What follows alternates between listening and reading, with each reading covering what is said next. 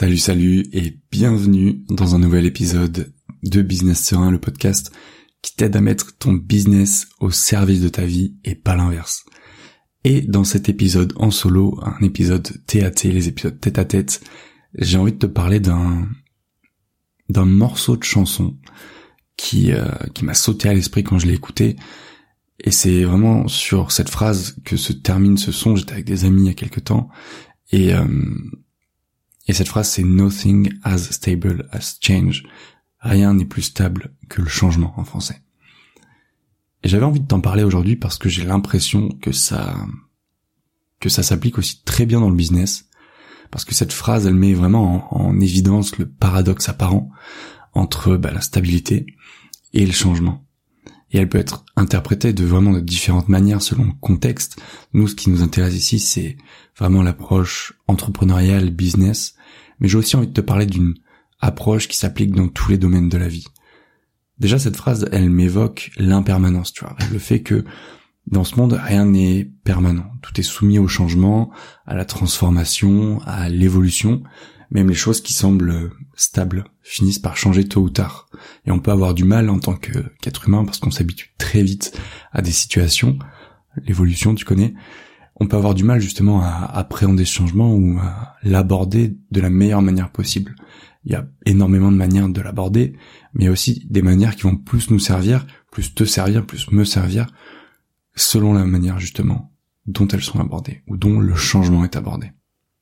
Ça me fait un peu penser, tu vois, aux, vagues de l'océan. C'est souvent, souvent en mouvement perpétuel. Elles se forment, se déplacent et se brisent continuellement. Et les vagues, ça représente vraiment le flux constant de la vie. Rien n'est aussi stable que le changement incessant des marées. Ça monte, ça descend. Et on s'adapte. Et le sable s'adapte et travaille à cause de ça, grâce à ça quelque part. Parce que c'est essentiel justement ce changement. Ça m'évoque aussi l'adaptation. Je t'en ai parlé il y a quelques secondes pour euh, vraiment survivre et prospérer, bah, c'est essentiel de s'adapter constamment aux changements de l'environnement et des circonstances, comme un petit peu les les saisons de l'année, tu vois, les saisons qui se succèdent, ça illustre le, caractère changeant de la vie. Chaque saison apporte son lot de transformations. Ça peut, ça peut aller de la floraison des fleurs au dépouillement des feuilles qui tombent petit à petit sur le sol en automne et rien n'est aussi stable que le cycle perpétuel du changement saisonnier. Ça peut aussi évoquer l'instabilité de la stabilité apparente. C'est très compliqué cette phrase. En gros, ça change tout le temps et c'est instable. Parce que parfois on peut euh, on peut en tant qu'être humain être trompé en pensant que quelque chose est va rester stable, constant, alors qu'en réalité, c'est très susceptible de changer brusquement et pour des raisons qui sont complètement en dehors de notre euh, contrôle à la fin de la journée. Rien n'est vraiment figé.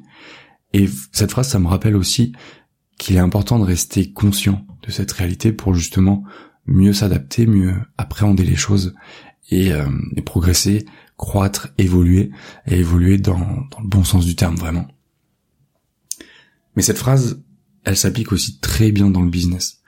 On voit que euh, rien n'est aussi stable que le changement, on voit que les plateformes à la mode, elles se succèdent, on voit que les besoins des gens évoluent, que le marché change, et pour continuer de prospérer, même quand les choses changent, finalement, c'est vital de s'adapter, de s'adapter à tout ça, à ces évolutions, à ces, euh, changements parfois brutaux, auxquels on s'attendait pas, qu'on n'avait pas vu venir. Mais il est aussi question de changer de perspective sur ce changement. On peut voir le changement comme quelque chose de mal qui vient menacer notre quotidien, nos petites routines, nos petites habitudes. On est bien, on est là et du jour au lendemain ça change. On se sent menacé. C'est peut-être ton cas, tu vois, t'as peut-être des situations aujourd'hui où tu sens que quelque chose est en train de changer et tu ne sais pas forcément comment aborder les choses. On peut voir, c'est vrai, le changement comme euh, quelque chose de mal qui vient menacer notre quotidien, ou, et c'est la perspective que j'ai envie de te proposer aujourd'hui, comme une opportunité de faire les choses différemment, de faire les choses peut-être même en mieux. C'est-à-dire d'aller chercher au fond de soi les ressources nécessaires. Peut-être que c'est en apprenant de nouvelles compétences ou en répondant différemment aux besoins de ton audience, de tes clients, en changeant un tout petit truc dans la machine, dans le rouage qui va te permettre bah, de relancer cette machine pour au final mieux t'adapter et mieux prospérer, créer vraiment un, un business qui va être rentable, durable et surtout épanouissant parce qu'on est quand même là pour ça.